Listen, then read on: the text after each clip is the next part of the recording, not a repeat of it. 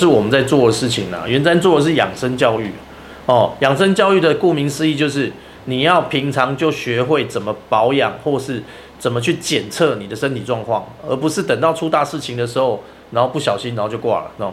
哦，比如说我们常常看到新闻，在前几年的时候，我们台中地区啊，每一年都有一个还没毕业的大学女生因为直肠癌就往生了，对啊，那你说她直肠癌往生，直肠癌耶，直肠癌要形成时间要多长啊，对吧？那为什么他总是等到直肠癌发现的时候，他就来不及了，知道啊，这个就是我们常常讲的，如果你得了直肠癌之前的那十年、十五年，你可以理解。很个很简单的方式去了解了解你的身心状况，那你就不至于走到这一步嘛。那这个就叫做养生教育啊。所以当你开始生病发病之前，我们平常就会去注意，而且做一些动作去避免自己有这一些哦，给这些疾病冒出来的现象的机会哦。那这就叫养生。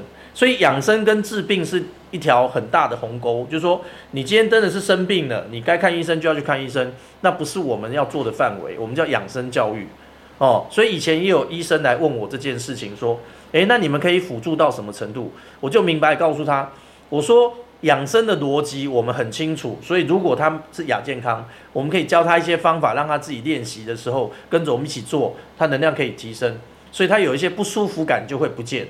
哦，那还没有被你判定生病的状态的时候，他可以恢复。那如果说真的被你判定成生病状态的时候呢，我们就必须退到第二线。第一线就是医生出手。哦，那医生出手的时候，他要用药，他要干嘛干嘛，你就得乖乖的这个听医生的话。那我们就要退到第二线，哦，让你维持住你的体力，因为我们发现维持住你的体力，你就可以面对各种治疗的方法，而不至于气弱之后就往生了这种。哦，所以当你现在是在看医生的状态底下，养生的东西就会变成是第二线。哦，他绝对不会告诉你说你用养生的方法，你病就会好，那就笑话，好吧？哎，你现在已经出现物质的病变了，怎么可能用能量的方式把物质病变干掉？啊，那就是没有念书的人才会说的话，这样。哦，哎，这同样的问题就是你明明物质都病变了，哦，而且病变的这个范围还蛮大的。哦，比如说肿瘤都超过三五公分以上了，你现在想要利用哪个保健食品就把它干掉，哈，传统医学里面根本连这种东西都没有，好不好？你去哪里生出一个东西之后，然后进去之后就把它干掉，对吧？所以我们现在的医院所处理的模式，西医所处理的模式，还是用物质来克克服这种物质的问题嘛？不要把药物啊，干嘛？它也是用物质来处理物质，所以那个就是你得乖乖去听医生的话，该乖乖的去医院里面，该受检查，该开刀开刀，OK。那我们做什么事？我们就护住你的能量，不要因为你没有体力之后，然后去处理这件事情的时候，然后就挂了。这种逻辑就是这样，哎，所以它就是一个养生的时候是以能量训练为主，物质可以为辅。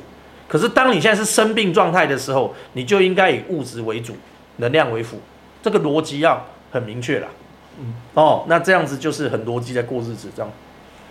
OK，好。